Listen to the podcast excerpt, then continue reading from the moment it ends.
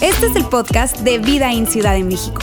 Nos alegra poder acompañarte durante los siguientes minutos con un contenido relevante, útil y práctico.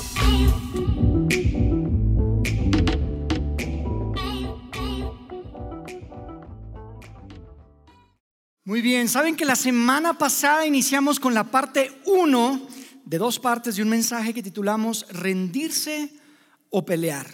Rendirse o pelear. Y saben, normalmente tomamos un tema y, normalmente es difícil hablar de un tema en el tiempo que tenemos un domingo, entonces lo dividimos en, diferentes domingos, les llamamos series, nos gusta llamar la serie porque es como, como las series que vemos en la tele, ¿verdad? Que a veces nos dejan así picados y esa es la intención. si tú estuviste la semana pasada, probablemente te quedaste picado con algo que vamos a hablar hoy. Y, esa era la intención y yo te quiero agradecer por regresar. Si estuviste aquí la semana pasada y otra vez estás aquí por primera vez, bienvenido, nos encanta que nos acompañes el día de hoy. No te preocupes si no estuviste la semana pasada porque yo te voy a dar rápidamente un resumen de lo que hablamos y vamos a, ver el desenlace de una historia que creo que es súper importante. De hecho, te quiero decir algo. Eh, lo que yo voy a compartir con ustedes el día de hoy, de muchas maneras es la razón por la que este lugar existe. Entonces quiero ponerlo en ese contexto. Lo que yo voy a hablar el día de hoy es, es, para mí lo más importante de lo que puedo hablar. Es la razón por la que hace algunos años un grupo de personas, un grupo de familias tomamos la decisión de, de, formar esta comunidad, a pesar de que eso implicaba cambios en nuestra rutina, cambios en nuestras finanzas, cambios en nuestra vida. Y decidimos dar nuestra vida y entregar y desgastar nuestra vida para que hoy pudiéramos estar aquí. Y, para mí es importante ponerlo en contexto porque eso tiene todo que ver con la razón por la que existimos. Y mira, yo quiero, quiero simplemente, eh, quería simplemente ponerte en contexto eso. Al final vamos a hablar un poco de eso, pero antes quiero decirte que para hablar de eso quiero que regresemos a la vida de un hombre llamado Jacob. Jacob. La semana pasada hablamos de Jacob. Yo no sé cuántos de ustedes han leído la historia de Jacob. Es, una historia fascinante que está escrita y queda registrada en el libro de los comienzos. En el libro, un libro llamado Génesis, hoy forma parte de lo que conocemos como la Biblia o el Antiguo Testamento. Para, para los judíos, eh, este libro representa parte del Torah de sus libros sagrados. Y justo ahí en Génesis 25, de verdad, si no te has leído la historia de Jacob, en la Biblia lo tienes que hacer, vale mucho la pena. Yo te voy a resumir, pero, pero no puedo, hay tanta riqueza ahí, no puedo resumir, no puedo detallar absolutamente todo, creo que es súper valioso que lo puedas, lo puedas leer. Pero déjame te cuento un poco de Jacob. Jacob, mira Jacob, mira amigos, Jacob, mira Jacob, no, ustedes no son Jacob. Miren amigos, Jacob no es una buena persona. Jacob no es una buena persona. No es una persona con la que tú quieres hacer negocios. No es una persona con la que tú quieres que tu hija se case. Es un tipo mentiroso, es un tipo manipulador, es un tipo que engaña. Ese era Jacob.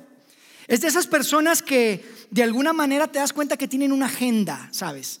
Y esa agenda se trata de ellos. Entonces están dispuestos a manipular, a engañar, a manejar las cosas a su conveniencia. Ese era Jacob. Y de alguna manera esa composición que él tenía, la forma de ser de Jacob, lo tuvo toda su vida metido en una pelea.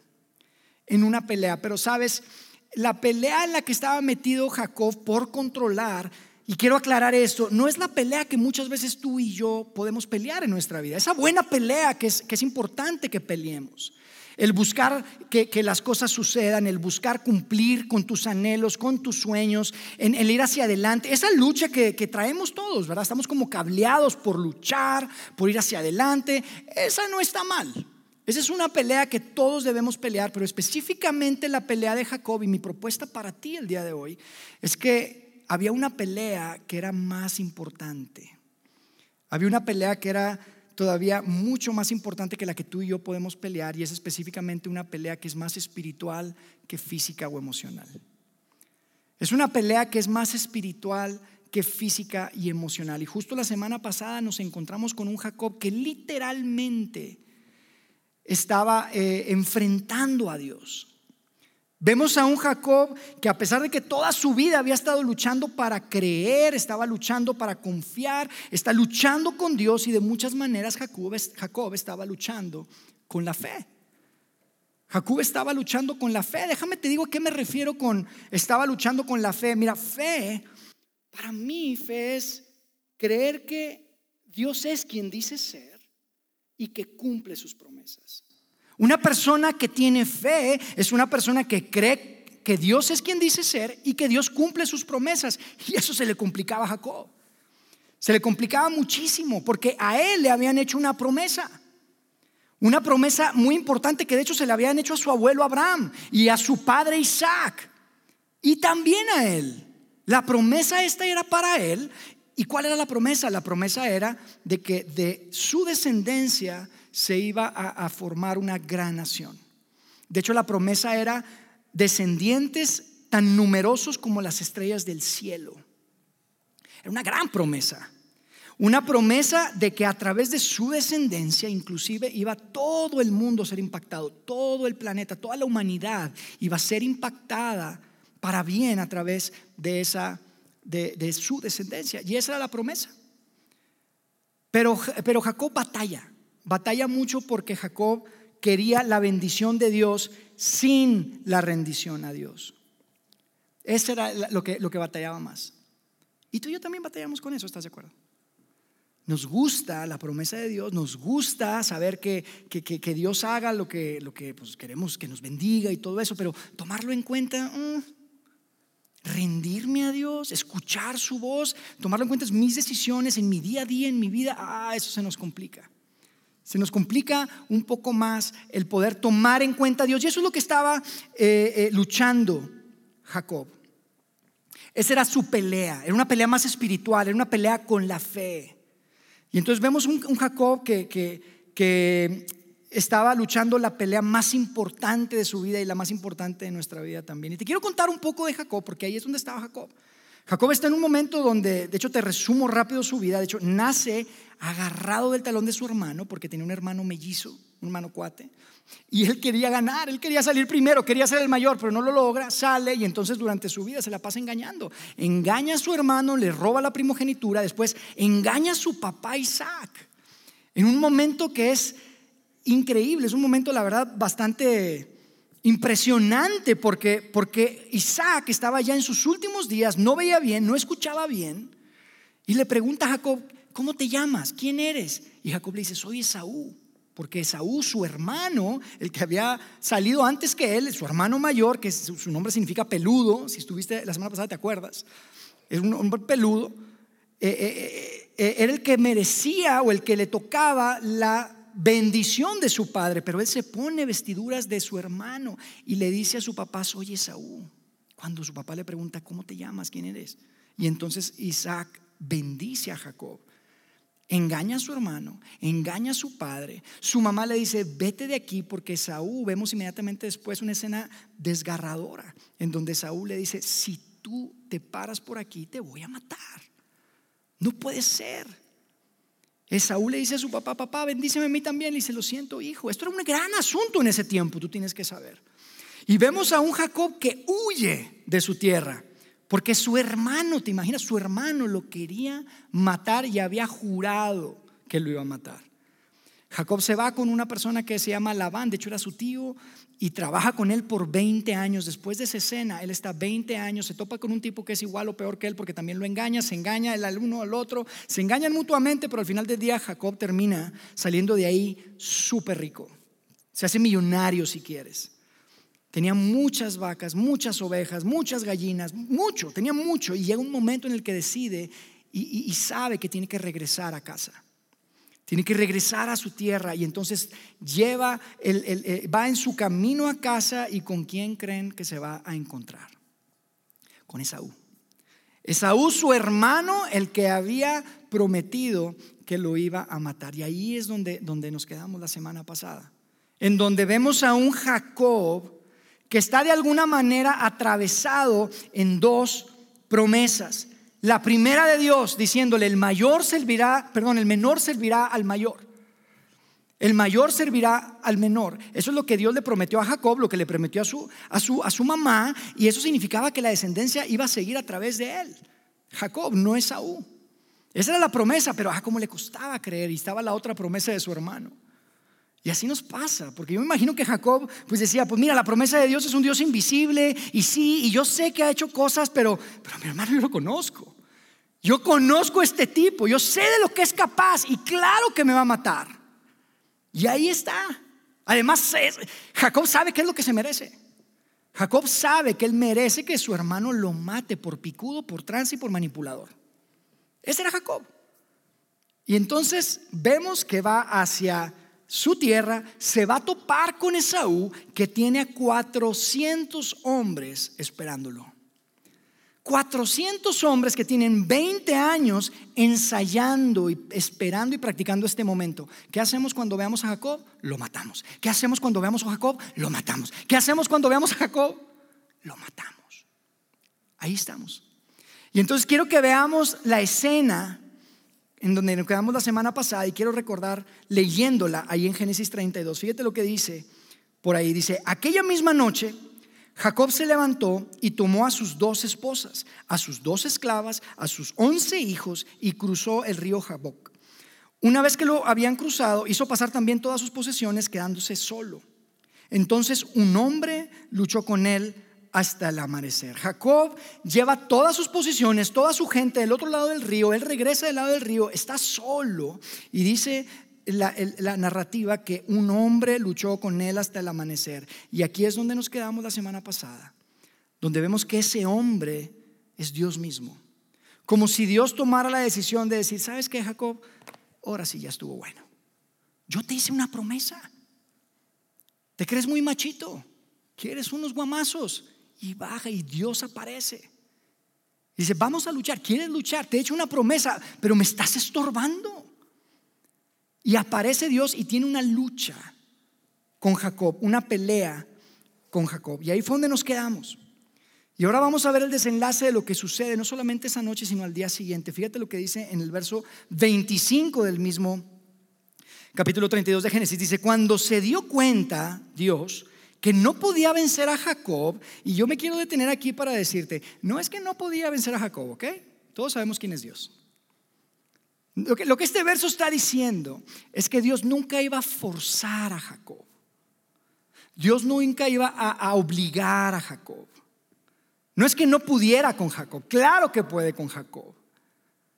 Pero él le había hecho una promesa que él tenía que abrazar y Dios no lo iba a obligar. Porque Dios es un caballero. Y a mí esta escena me recuerda cuando jugaba luchitas con mi hijo Eugenio. Y tenía como cuatro años. Y nos gustaba jugar luchitas y él se reía mucho porque hasta yo le agarraba los brazos y, me pegaba yo mismo con sus brazos y le decía, por favor, ya. Él creía que estaba pareja la cosa. Y tenía cuatro años y estábamos en la cama y luchábamos y él se defendía y él creía. Pero cuando yo quería que la lucha terminara, simplemente me paraba, lo agarraba y le aventaba un reguilete y lo aventaba la cama. Y fin de la pelea. Y sabes, así es Dios. Ese es Dios. Eso es lo que estamos viendo acá. Un Dios que no necesariamente no podía vencer a Jacob, sino que Él decide no obligar a Jacob. Fíjate lo que dice. Dice, cuando se dio cuenta que no podía vencer a Jacob, lo tocó en la coyuntura de la cadera y ésta se le dislocó mientras luchaban. ¡Auch! Yo no sé cuántos de ustedes se les ha dislocado alguna coyuntura. A veces he conocido, me acuerdo que cuando jugaba, este, hacía deportes en la universidad, había alguien que se le dislocaba el hombro. Y, ya después de tiempo nada más decía, ay, ya se me acomodó. Y yo decía, me ponía a temblar porque se, se sale de su lugar. Ahora, ¿te imaginas la cadera? ¿Te imaginas tu pierna? ¿Te imaginas el dolor que eso supone? Y vemos a, a, Dios eventualmente aventando a Jacob a la cama, ¿verdad? Como diciéndole, ¿sabes qué? ¡Pum! Y lo tocó aquí. Le dislocó la cadera. Y ese es un momento muy importante, es un momento muy especial, porque a partir de ese momento, amigos, Jacob no iba a poder hacer lo que había estado haciendo por toda su vida. No iba a poder seguir huyendo. No podría seguir corriendo de esa pelea con la fe. Vemos un Jacob que cambia. Y tal vez Tal vez tú estás en un lugar así, en un lugar de dolor. Hay, un gran dolor definitivamente. Y tal vez tú estás en un gran dolor y dices, ¿por qué? ¿Qué está pasando? Yo te quiero sugerir, probablemente hay algo que Dios quiere hacer contigo. No estoy diciendo que sea, yo no soy nadie para decir. Y yo te puedo garantizar que Dios tiene un buen plan para tu vida, para tu dolor, para tus preguntas, para tus dudas. Es un momento clave en la historia porque vemos que Jacob, que había estado aferrado a Dios toda la noche, ahora seguía aferrado a Dios toda la noche, seguía aferrado a Dios en esa lucha, pero por una razón diferente. Ya no vemos a un Jacob diciendo, oye, yo voy a ganar esta pelea, estoy agarrado aquí, sino que era, estoy herido y necesito aferrarme, necesito agarrarme. Es una razón completamente diferente. Y las cosas empezaron a cambiar en su corazón, porque antes de hacer algo a través de Jacob, Dios tenía que hacer algo en Jacob. Y esto es verdad siempre. Hay tantas veces que decimos, Dios, ¿por qué no me usas? Dios, yo quiero esto, yo quiero el otro. Y hay veces que Dios tiene que hacer algo en nosotros antes de hacer algo a través de nosotros. Y este es el caso de la historia de Jacob. Algo tenía que cambiar en Jacob. Y la escena que viene es, es realmente muy inspiradora. Fíjate lo que dice el verso 26. Dice, entonces dijo, suéltame, que ya está por amanecer, le dijo Dios a Jacob. No te soltaré hasta que me bendigas, respondió Jacob.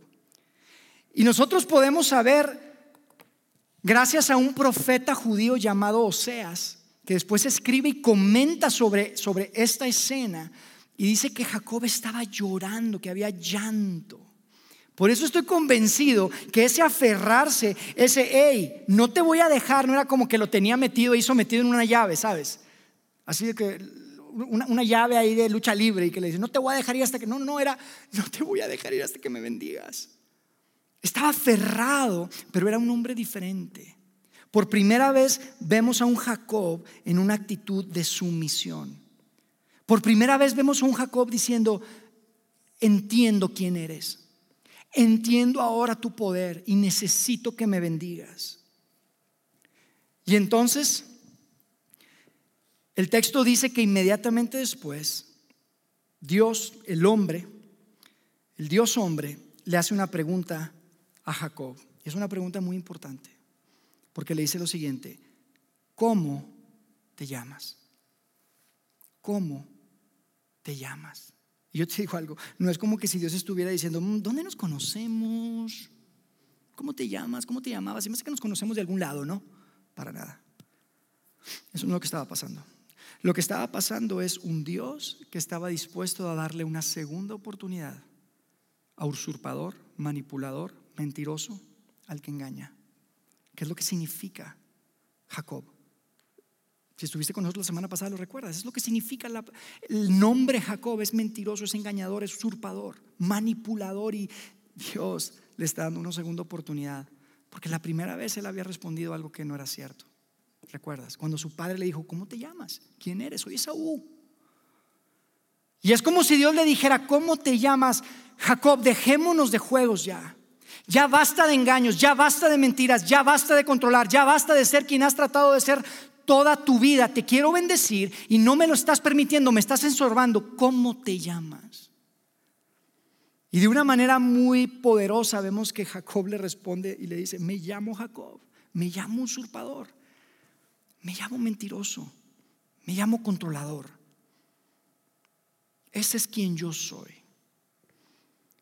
Y vemos un componente tan importante en tu vida y en mi vida para poder dar ese paso y permitir que Dios pueda ser parte, que Dios pueda hacer lo que pueda hacer en tu vida, lo que pueda hacer en mi vida. Tú tienes que reconocer que eres Jacob. Tú tienes que reconocer quién eres, qué es lo que, eh, eh, eh, en dónde te quedas corto, que, que no llegamos, que nos equivocamos, que hay desaciertos en nuestra vida.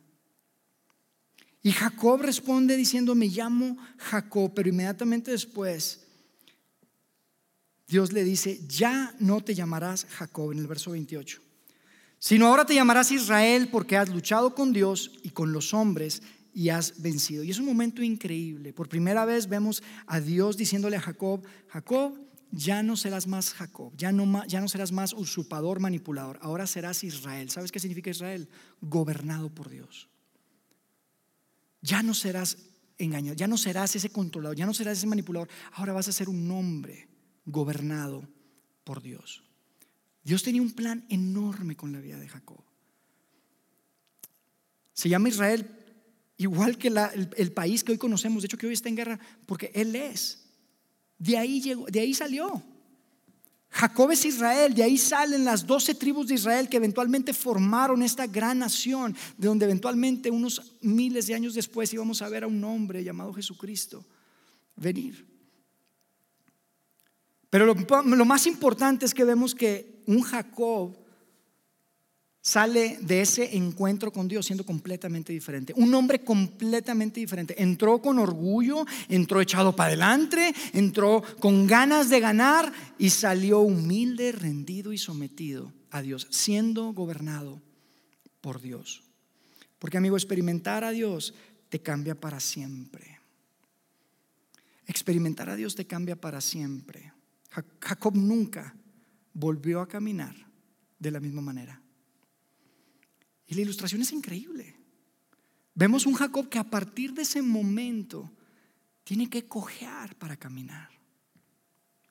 Un Jacob que es un hombre completamente diferente. Un Jacob que antes era usurpador, ahora es gobernado por Dios, ahora depende de Dios, ahora es controlado por Dios. Y yo te digo una cosa, cuando, cuando te encuentras con Dios cara a cara, puede ser incómodo. Es verdad. Puede ser incómodo porque, porque te deja vulnerable.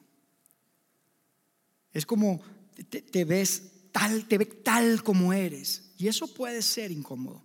Eso puede ser inclusive hasta aterrador. Por eso preferimos controlar y pelear con Dios y no entregar nuestra vida y no rendir nuestra vida. Porque experimentar a Dios puede ser aterrador cuando no sabes qué es lo que Dios piensa de ti, especialmente por eso. Porque es una experiencia que probablemente sea completamente nueva para ti, completamente nueva. Algo completamente desconocido. ¿Cómo yo voy a saber qué es lo que Dios piensa de mí? ¿Me va a destruir? ¿Me va a rechazar? ¿Me va... ¿Qué va a pasar? Eso es lo que estaba viviendo Jacob. ¿Me va a lastimar? ¿Habrá dolor? Puede ser aterrador. Y ahí es donde está Jacob, en una lucha con Dios, en donde tiene una experiencia con Dios que lo transforma y lo cambia para siempre, ya no es manipulador, ahora es gobernado por Dios. Y lo que vamos a ver a continuación para mí es una de las ilustraciones, fotografías, si quieres llamarlo así, más espectaculares de todo el Antiguo Testamento. Porque lo que va a vivir Jacob después de haber tenido ese, ese encuentro con Dios esa noche, al otro día, representa tanto en tu vida y en mi vida representa tanto porque vemos a un Esaú que viene a representar lo que Dios puede ser para ti y para mí. Un Esaú que representa para Jacob lo que Dios puede ser para ti y para mí. Es una escena espectacular. Imagínate, imagínatela. Eh, Jacob está a, a horas solamente de enfrentar a su hermano, su hermano que está con 400 hombres, que lo está esperando, que prometió matarlo y Jacob no, solamente lo va a enfrentar, sino que ahora está lastimado, está cojeando. No es el mismo. Es un hombre diferente, transformado, está cojeando, va a enfrentar a su hermano, pero vemos que Jacob ya no es Jacob, ahora es Israel, es diferente, ya no es el controlador, manipulador, ahora es gobernado por Dios. Y quiero que veas lo que sucede. Y quiero que tengas en mente esta ilustración tan increíble que, que Dios nos permite tener para ti y para mí el día de hoy. Dice, cuando Jacob alzó la vista y vio que Esaú se acercaba con 400 hombres, repartió a los niños entre Lea, Raquel y las dos esclavas. Al frente de todos colocó a las criadas con sus hijos, luego a Lea con sus hijos y por último a Raquel con José. Los acomodó a todos. Ahí viene, ¿te imaginas? Vas a la guerra. Y los acomodó todos en orden. Y tal vez pensarías, ahí está Jacob otra vez, arriesgando primero a todos en lugar de a él. Seguro se quedó atrás, pero fíjate lo que dice. Jacob por su parte, en el verso 3, se adelantó a ellos, postrándose en tierra siete veces mientras se iba acercando a su hermano. Y amigos, si Esaú los iba a matar, Jacob moriría primero. Jacob ya no era el mismo. Jacob estaba al frente y estaba a punto de, enfrentarse a su hermano que había prometido matarlo, que él sabía que se merecía que lo mataran por todo lo que había hecho. Y después de eso dice, pero Esaú corrió a su encuentro mientras él se estaba postrando y sacó su espada y le cortó la cabeza. No dice eso, ¿verdad? Y cumplió con su venganza finalmente, cumplió con su palabra, lo destrozó y de acabó con los hijos y con las esposas y con las vacas. No dice eso. Quiero que veas lo que dice. Dice, corrió a su encuentro y echándole los brazos al cuello, lo abrazó y lo besó. Y entonces los dos se pusieron a llorar. ¿Te imaginas? ¿Te imaginas la escena? Me parece una escena tan conmovedora, tan poderosa. Jacob sabía que se merecía que lo mataran, pero en lugar de matarlo, lo abrazan. Sabía que tenía que pagar por sus mentiras, pero lo besan. Sabía que él no merecía lo que estaba sucediendo y amigos, para eso hay una palabra. Esa palabra es gracia. Eso le llamamos gracia. Recibir exactamente lo que no te mereces. Eso es gracia. Eso es lo que estaba recibiendo Jacob. Y yo te digo una cosa, ese es el corazón de tu Padre Celestial y de mi Padre Celestial. No es un Dios que está listo para cortarte la cabeza. A pesar de que te lo mereces, a pesar de que me lo merezco. Es un Dios que está dispuesto a mostrarte y extenderte gracia. Ese es el tipo de Dios que tenemos y lo vemos reflejado de una manera espectacular en esta escena. Dice, luego Esaú, y déjame te digo qué más dice, porque es increíble el, detalle de lo que, y el mensaje que tiene esta historia. Dice, luego Esaú alzó la vista y al ver a las mujeres y a los niños preguntó, ¿quiénes son estos que te acompañan? Y Jacob le respondió, son los hijos de Dios, son los hijos que Dios ha concedido a tu siervo. Y después le pregunta Esaú a Jacob, ¿qué significan todas estas manadas que han salido a mi encuentro? Porque Jacob le había mandado manadas de burros y de vacas y de cosas, pues tratando de... Fíjate lo que le contesta, dice, intentaba que me trataras bien, mi Señor, contestó Jacob. Y esto es tan fuerte, porque así como Jacob, tú y yo tenemos la tendencia de hacer exactamente lo mismo con Dios.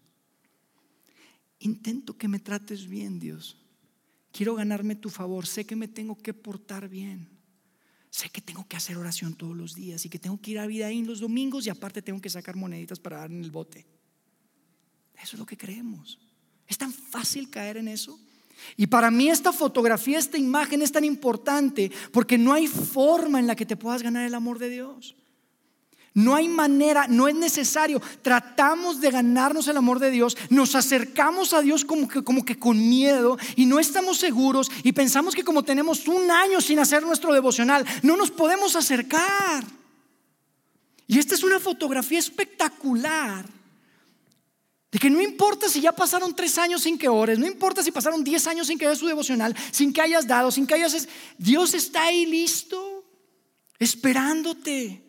No te puedes ganar el amor de Dios. No te puedes ganar el amor de Dios.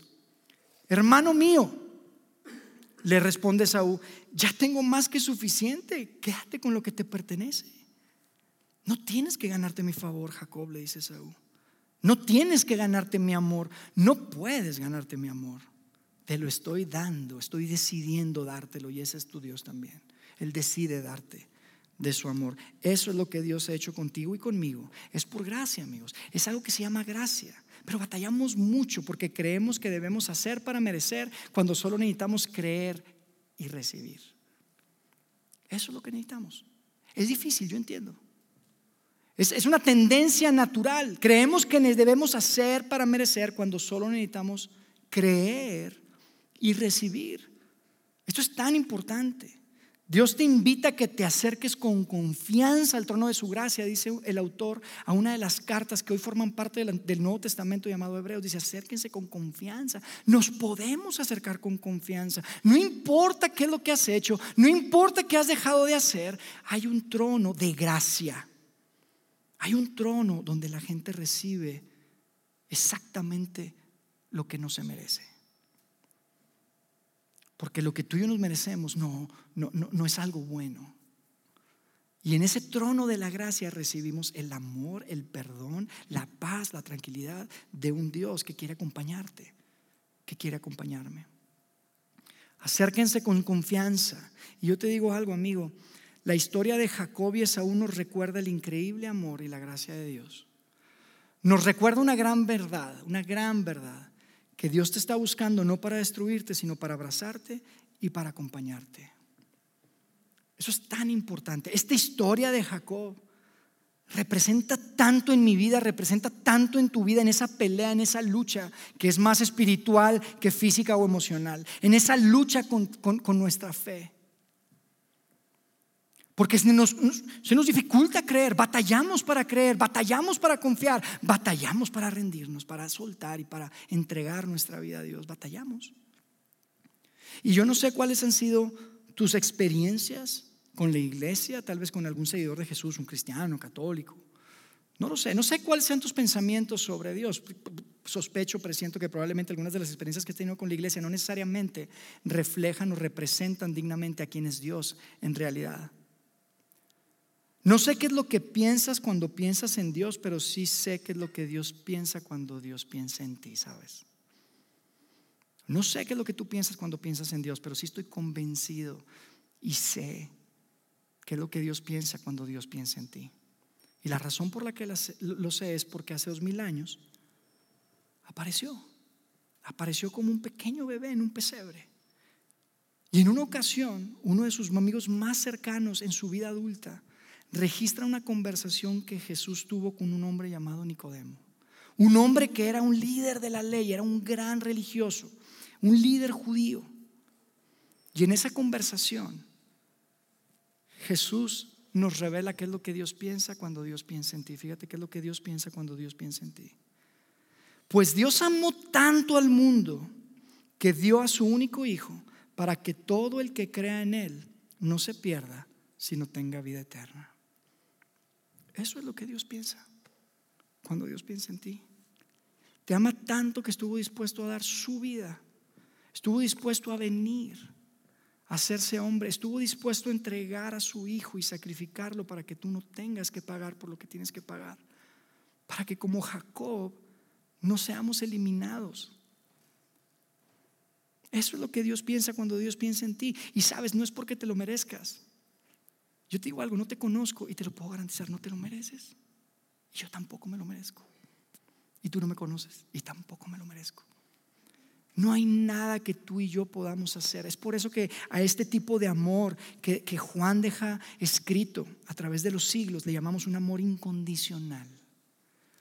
Es un amor incondicional. Dios quiere bendecirte con su aceptación y su presencia. Pero te lo quiero repetir nuevamente, lo que hemos hablado y hablamos la semana pasada. Dios no te va a obligar a nada. Él quiere bendecirte con su aceptación. Él quiere bendecirte con su acompañamiento, con su presencia. Quiere estar contigo. Está, lo que más le apasiona es una relación personal contigo. Quiere ser conocido, quiere que lo conozcas tal como eres. Desafortunadamente hay tanto ruido.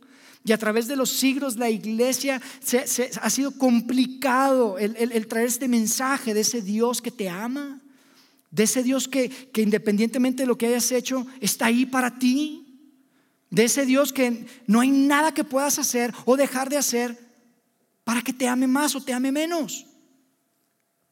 Dios te quiere bendecir con su aceptación y su presencia, pero no te va a obligar, amigo. Si tú quieres vivir como Jacob, controlando y manipulando, Dios lo va a permitir. ¿Quieres controlar? ¿Quieres manipular? Échale. ¿Quieres huir y quieres pelear? Dale. Pero cuando tomas la decisión de rendirte a Dios, de aferrarte como se aferró Jacob esa noche. No porque quería ganar la pelea, sino porque estaba herido.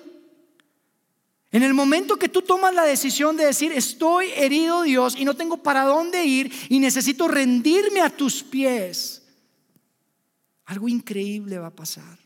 ¿Sabes cómo sé que algo increíble va a pasar en tu vida? ¿Sabes cómo estoy convencido de que Dios está para ti, está por ti? Porque Juan lo escribió en el verso siguiente a ese verso. Y muchas veces no lo leemos, solo leemos porque de tal manera amó Dios al mundo que dio a su Hijo unigénito para que todo el que cree, y creemos que ya con eso nos vamos al cielo, pero nos quedamos con la duda. Pero ¿sabes qué dice el 17? La razón por la que sé lo que te estoy diciendo es por Juan 3:17. Porque fíjate lo que dice Juan 3:17. Dice, Dios no envió a su Hijo al mundo para condenar al mundo, sino para salvarlo por medio de Él. Dios no envió a su Hijo para condenar al mundo. No tenemos por qué dudar. No tenemos por qué controlar. No tenemos por qué pelear la pelea de, de, la fe, en donde esa pelea representa control, esa pelea representa no confiar, ese pelear representa yo puedo. No tenemos por qué, porque Dios no envió a su Hijo para condenar, vino para salvar. Y aquí es donde yo quiero llegar a lo más importante que te decía al principio. Es una pregunta que yo te quiero hacer y con esto quiero cerrar. Pero es una, pregunta que probablemente puede ser la pregunta más importante de tu vida. Y es la siguiente. ¿Qué te está impidiendo rendirte a Dios? ¿Qué está impidiendo que te rindas a Dios? Y que dejes de luchar. ¿Cómo se vería si dejas de huir? Y si dejas de pelear? ¿Cómo se vería si te rindes completamente a Dios? Y yo puedo entender que probablemente nunca lo has hecho por miedo y lo entiendo. Porque no sabes cómo va a responder Dios. No sabes si yo me rindo a Dios, un Dios invisible, ¿cómo me va a tratar? ¿Qué es lo que va a pasar? Tal vez no tienes contexto de un amor así tan incondicional como el que estamos hablando hace un momento, en donde vemos que la persona está dispuesta a dar su vida por ti. No hay contexto humano de eso. Difícilmente alguien da la vida por alguien más. Es muy difícil. Tal vez tú tienes una relación con Dios, has tomado la, la decisión de rendirte a Dios, pero hay esa área en tu vida. Y tú sabes de lo que estoy hablando. Hay esa partecita, ese, cajoncito, ese compartimento de tu vida que ahí sí quieres controlar. Y que el resto está bien, se lo entrego a Dios, pero esta Dios, esta no, aquí no me toques esto. Esta es la parte que no quiero que nadie se meta. Esta yo sí tengo el control. ¿Cómo se vería entregarlo? ¿Cómo se vería rendirte? Digo, ¿por qué es tanto, tan, tan importante? Porque cuando tú dices, sabes que esto lo quiero controlar, lo que estás haciendo es viviendo con tus manos cerradas. ¿Y sabes qué pasa cuando tus manos están cerradas? No puedes recibir nada. Porque estás aferrado a lo que tienes. Y dejas de recibir lo que Dios tiene para ti. Que yo te puedo garantizar que es mucho mejor de lo que tú tienes para ti. Dios su vida por ti. Te garantizo que lo que Dios tiene para ti es mucho mejor y tú necesitas abrir esas manos para poder recibir esa paz, esa tranquilidad, ese amor de Dios que tiene listo para, que está esperándote. Pero hay que abrir las manos. Hay que rendirse. Amigo, experimentar a Dios es rendirse. Experimentar a Dios significa rendir tu vida a Dios. Y no te puedo negar que probablemente experimentar a Dios implique que salgas cojeando como con Jacob. Experimentar a Dios puede ser incómodo y puede implicar que salgas cojeando, porque te impacta, te cambia, te transforma. Pero seamos honestos, ya estamos cojeando de cualquier manera. Y yo prefiero mil veces cojear acompañado de Dios que cojear tratando de controlar las situaciones y todas las áreas de mi vida. Esa es la invitación a que puedas decir, ¿sabes qué? Me rindo, Dios. Me rindo a ti. Quiero rendir todas las áreas de mi vida. No quiero que haya nada en mi vida que no esté controlado por ti. Quiero ser gobernado por ti, así como Jacob. Ya no era Jacob y ahora era Israel. Que tú y yo podamos ser gobernados por Dios. Que tú y yo podamos confiar. Que aunque sea difícil, podamos rendir nuestra vida a Dios, eso puede hacer toda la diferencia en tu vida. Sabes, hoy yo quiero que cerremos escuchando una canción. Y yo le voy a pedir a la banda que pase acá adelante. Es una canción que de muchas maneras refleja y quiero que refleje, y quiero que la escuches. Refleja lo que significa rendirse a Dios. Quiero que lo veas así. Que cuando escuches la letra de esta canción puedes decir, eso es lo que significa rendirse a Dios y que sepas lo que Dios puede representar para ti. La canción se llama Corro a mi Padre. Y en una de las frases dice, oigo tu voz, me rindo a tus pies, te necesito Dios. Corro a mi Padre, corro a mi hogar, solo en tus brazos está mi lugar. Es una canción que sin duda yo quisiera en mi corazón es que pueda representar ese correr a nuestro Padre Celestial una y otra vez. Antes de cantarla vamos a hacer una oración y terminamos. Dios, gracias por tu palabra, Dios, y gracias porque a través de la vida de Jacob podemos ver tu amor incondicional. Podemos ver un Dios que está dispuesto a venir y acampar con nosotros para que podamos disfrutar de un amor, de una paz, de una tranquilidad al rendirnos a Él. Un Dios que no está para castigarnos, sino para perdonarnos. Un Dios que no está para, para señalarnos, sino para amarnos, Dios. Gracias porque no enviaste tu Hijo para condenar al mundo, sino para salvarlo a través de tu Hijo. Gracias Jesús por tu amor incondicional. Ayúdanos a abrazar estas verdades y que como comunidad podamos ser un grupo de hombres y mujeres que corramos a nuestro Padre una y otra vez. Que podamos abrazar tu perdón, que podamos abrazar tu gracia y disfrutar de esa relación personal con un Padre Celestial perfecto. En el nombre de Jesús. Amén. Sigue conectado a los contenidos de Vida en Ciudad de México a través de nuestro sitio web y de las redes sociales. Muy pronto estaremos de vuelta con un nuevo episodio.